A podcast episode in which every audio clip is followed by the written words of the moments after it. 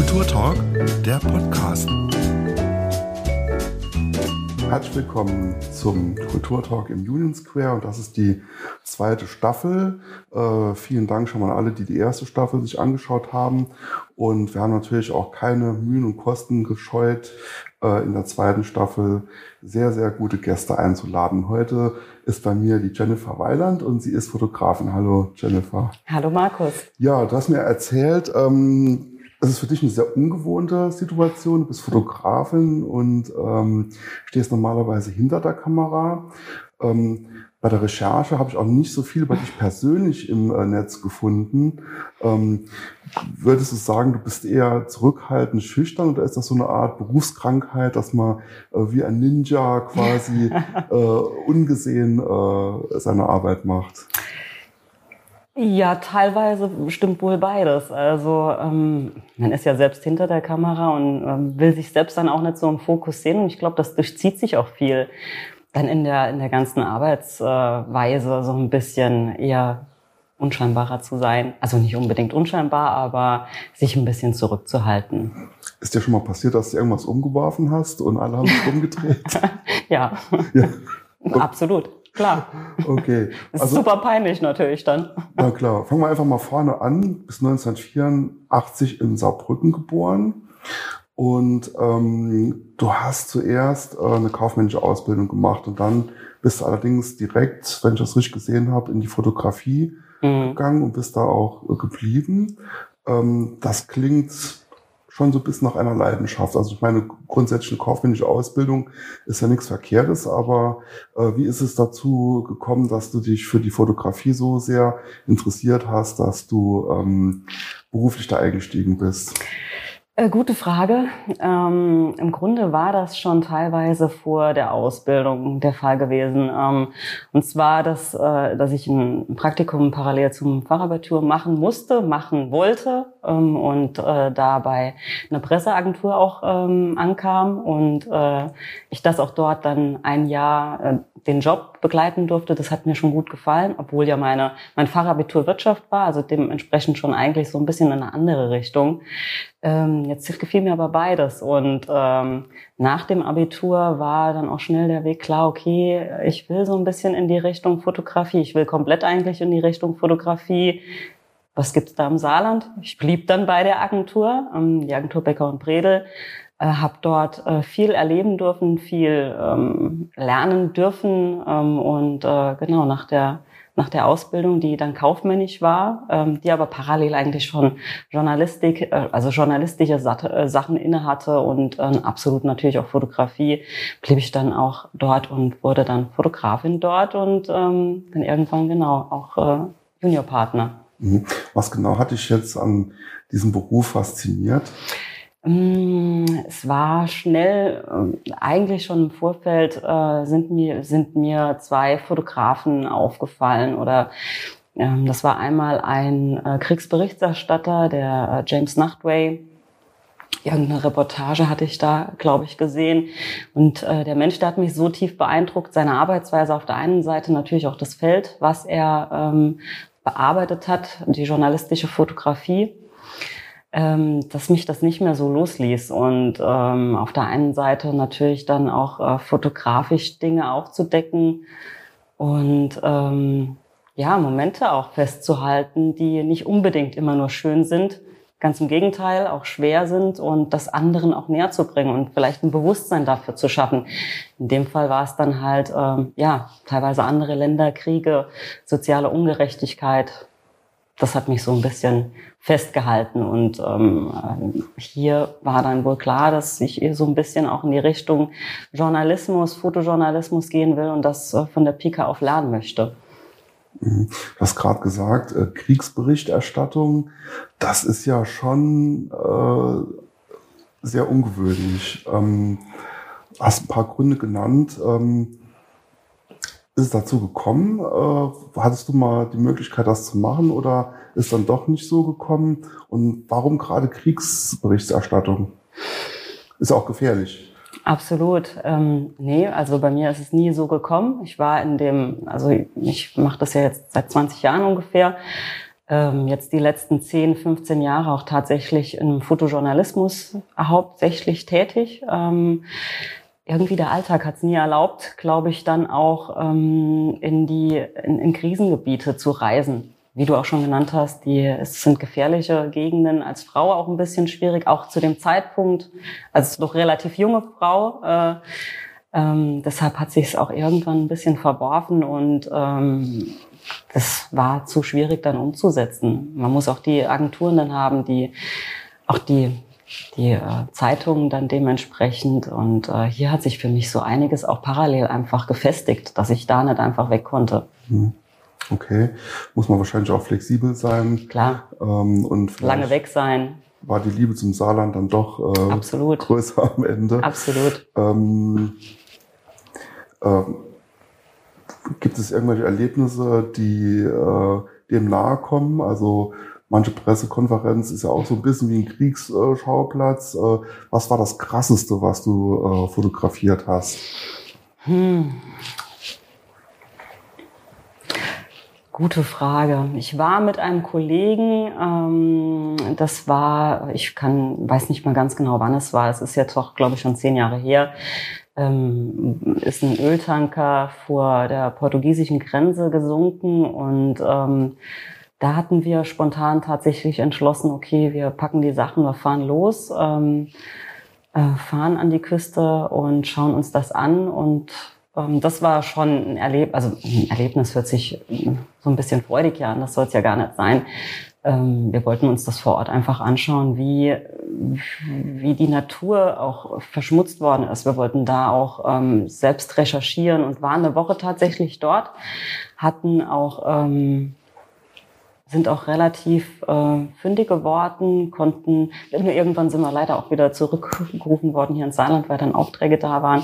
Aber das war so etwas, wo ich sage, okay, das war schon ein Moment oder Momente, wo man, wo man sieht, okay, es ist äh, schwer, es ist ähm, aber natürlich kein Vergleich jetzt zum Kriegsbericht. Mhm. Aber trotzdem muss man es ja ertragen können, was man sieht oder fotografiert. Ja, klar, natürlich. Es war die Menschen dort vor Ort, also die komplette Natur wurde ja verpestet mit dem Öl. Es, mhm. Ganz viele Tiere sind gestorben und ähm, das war, äh, ja, das, das war jetzt, krasseste kann man so nicht sagen. Es ist schwierig, immer irgendeinen Vergleich zu etwas zu ziehen, weil ja doch irgendwo anders viel weitaus schlimmere Sachen passieren. Aber ähm, das kam dem so ein bisschen nah, sozial, soziale Sachen zu fotografieren, kritische Sachen zu fotografieren, zu hinterfragen und auch in dem so ein bisschen zu bleiben dann in dem Bereich. Kannst du dann äh, abschalten und ähm, dich auf deine Arbeit ja. konzentrieren oder geht dir das dann während der Arbeit nach? Oder nee, ich, ich glaube, da ist es so, wenn man tatsächlich das Handwerkszeug in der Hand hat, geht man dem auch so ein bisschen nach und äh, schaltet, ich will nicht sagen abschalten, ähm, weil ähm, man, man tut es ja schon aus einer gewissen Emotion auch heraus. Ähm, aber ja, das Abschalten, ich glaube, soll man ja auch gar nicht. Man soll ja bewusst die Augen offen halten. Und Gerade als Fotograf. Ja, absolut. Ja. Okay, du hast eben gesagt, du machst das jetzt schon seit 20 Jahren. Genau. Da hat sich ja in dieser Zeit äh, auch viel geändert, gerade im technischen Bereich. Heute kann man mit, mit Handys schon sehr gute Ergebnisse erzielen, sage ich jetzt mal. Digitalkameras, die aufkamen, welch, oder künstliche Intelligenz, die mit Sicherheit auch im Bereich Fotografie irgendwann ein, äh, Einzug halten wird.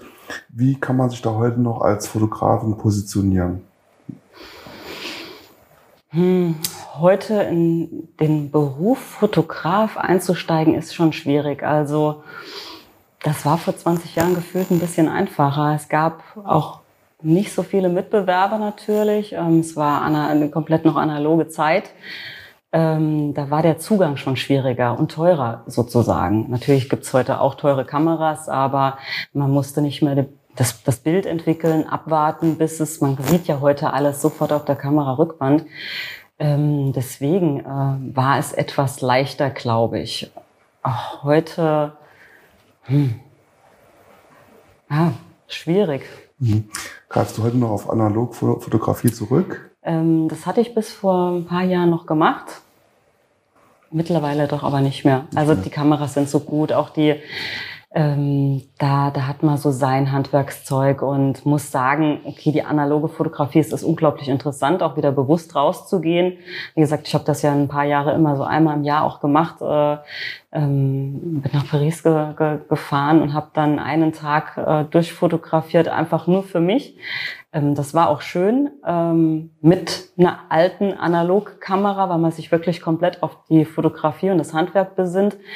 Aber heutzutage sind die Bilder einfach von den neuen Kameras, ähm, von den Modellen so gut, dass man zu viele Abstriche machen müsste, auch wenn man gerade Bilder großziehen möchte. Mhm. Deshalb hat man dann natürlich das, das neuere Zeug dabei. Mhm.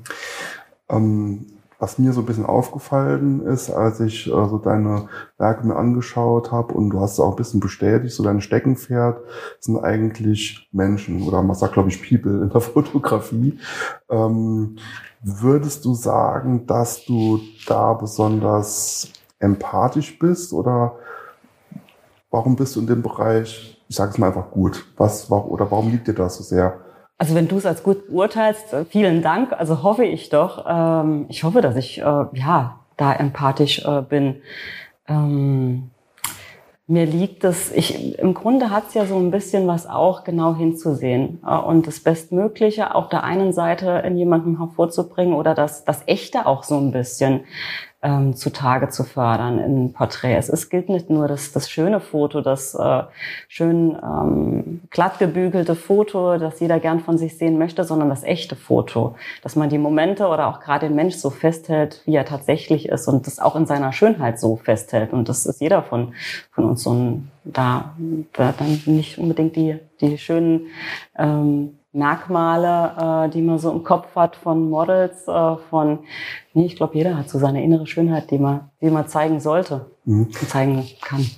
Und wie machst du das? Also ich meine, Schönheit kann man fotografieren, kann man auch Ausstrahlung fotografieren oder Charisma? Ich glaube schon. Ich mache es ja. ja, schon, klar. Mhm. Ähm, du bist, äh, oder besser gesagt, deine Bilder sind äh, in diesem und im letzten Jahr äh, großflächig in Erscheinung getreten. Du hast für äh, das Klinikum Winterberg eine Kampagne gemacht, bei der ähm, Pflegekräfte ähm, buchstäblich äh, eine, eine Bühne gegeben wurde. Mhm.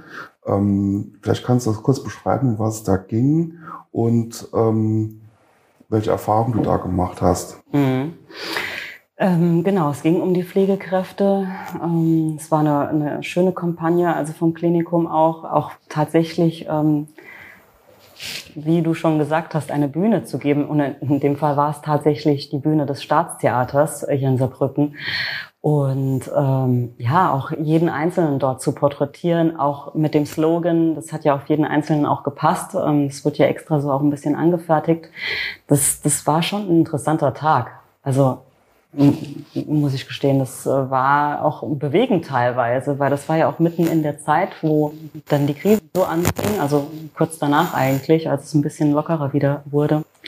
Und ähm, ja, ich glaube, das, das vergisst man oftmals zu sehr, auf, auf jeden Einzelnen zu schauen. Und äh, deshalb eine tolle Kampagne vom Klinikum, muss ich, muss ich hochloben, war war toll und sehr interessant auch für mich. Ja, bist du dann mit den, mit den Menschen ins Gespräch gekommen? Haben die ein bisschen was erzählt von ihrem Alltag? Genau, ein bisschen, ja. Ein bisschen konnte man reden, wobei das schon relativ straff auch der Zeitplan mhm. gesetzt wurde. Man muss ja da auch, auch auf alle Hygieneregeln achten, Abstand halten.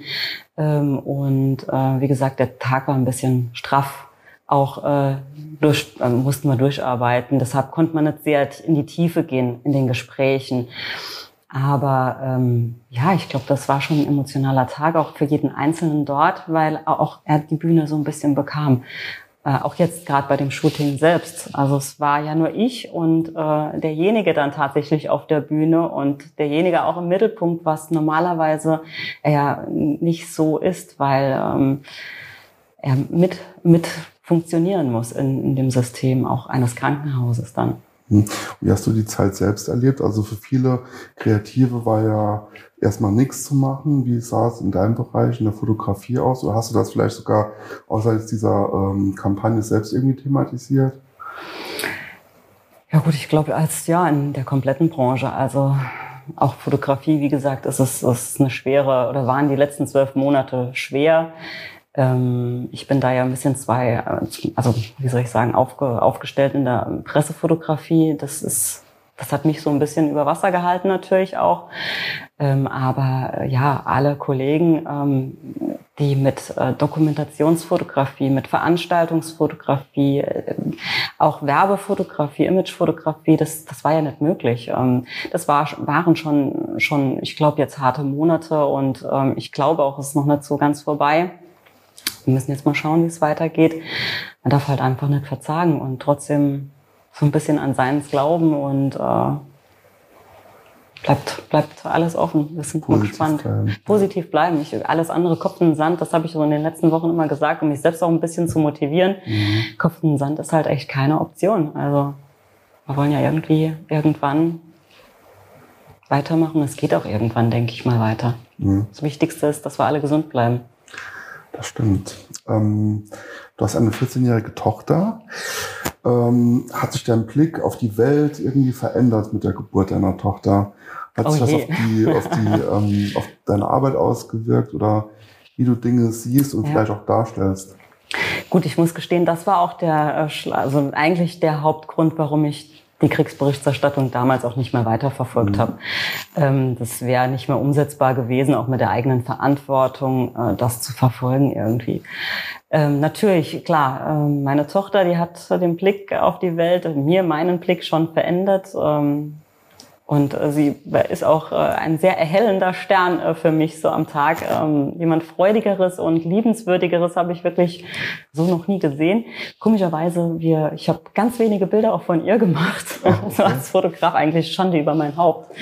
Ja. Ähm, nee, aber es hat ähm, schon, schon vieles verändert. Vom Arbeitsablauf natürlich auch, äh, alles hinzubekommen. Es ja doch so ein bisschen, muss ja hochflexibel eigentlich in dem Beruf sein ähm, toi, toi, toi. Es hat auch immer funktioniert und es wird auch hoffentlich immer so funktionieren, aber auch tatsächlich so in der, in der eigenen Auffassung, wie, wie, wie, wie steht man selbst zum Leben, wie betrachtet man andere Menschen. Und wie hat sich das geändert? Was hat sich deine Betrachtungsweise verändert? Mehr innezuhalten, auch, äh, oder noch mehr innezuhalten teilweise. Äh, Mhm. So auf die kleinen Momente noch mehr Acht zu geben. Im Arbeitsalltag ist das ja schnell so ein bisschen auch, geht das unter. Man hat so seine Werte, aber oftmals geht es einfach unter, weil die Zeit dann nicht bleibt und weil man, ich glaube, also meine, oder bei, bei, mir war es jetzt mal so, es hat mich immer so ein bisschen selbst ermahnt oder ich konnte mich dadurch immer selbst ein bisschen ermahnen. Mhm.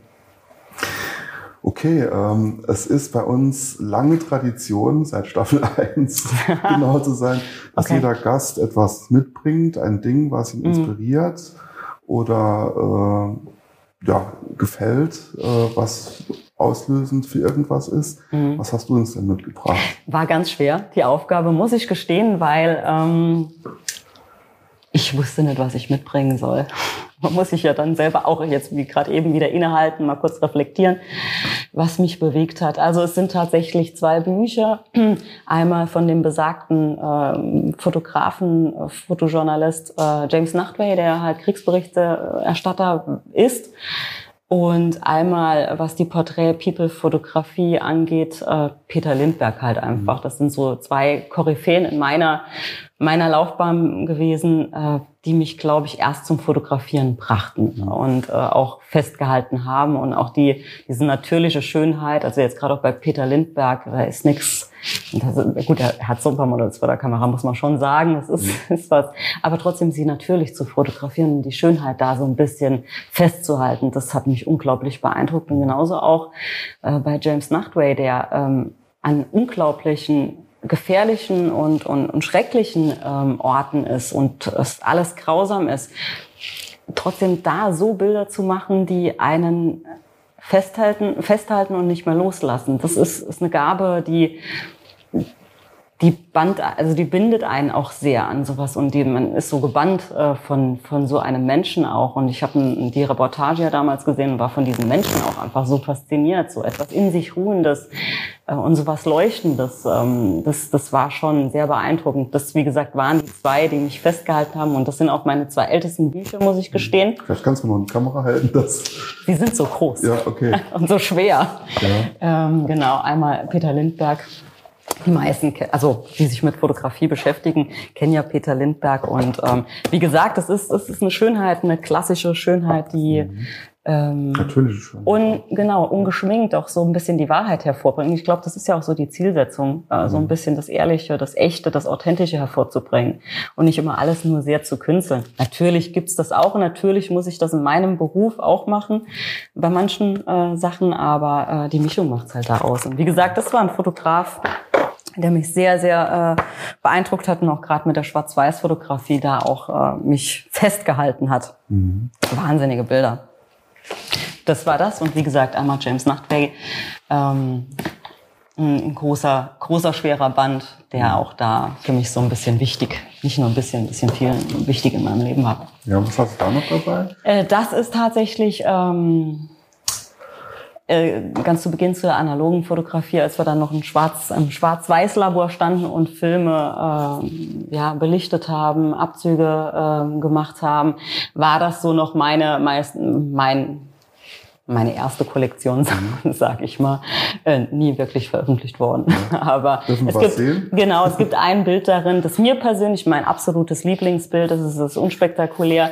Es war ähm, ein, äh, wie gesagt, ich war ja einmal oder fuhr damals einmal im Jahr nach Paris meistens mit einem Kollegen und so ein bisschen einfach für sich selbst zu fotografieren, ohne Auftrag, ohne ohne Sinn und Verstand teilweise, ohne ein Ziel auch zu haben, einfach mal los. Und wenn wir zurückkamen und kein Bild gemacht haben, dann war das auch gut. Aber meistens kam da schon das eine oder andere rum. Und ähm, ich war ähm, in Paris unterwegs und habe diesen Mann halt äh, getroffen. Und äh, normalerweise, jeder weiß es, man muss ja jemanden fragen, ähm, dass man ihn fotografieren kann. Und ähm, so ein bisschen habe ich das schon suggeriert auch. Und es war aber so der eine Moment, der eine Moment, der, wo man ein Bild mal, das ist mein Bild, das muss jedem gefallen.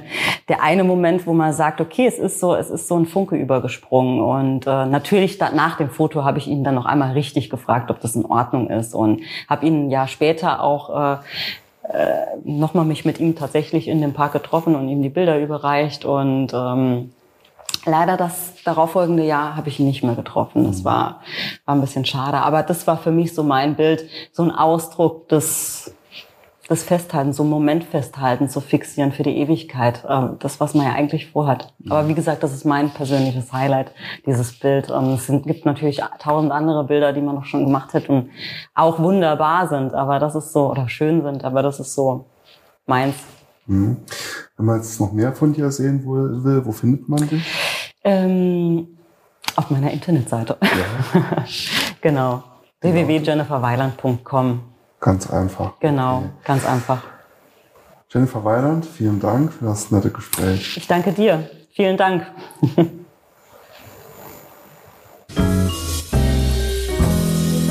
Das war der Kulturtalk. Diese Folge gibt es auch zum Ansehen auf YouTube. Wir hören uns nächsten Mittwoch wieder zu einer neuen Folge.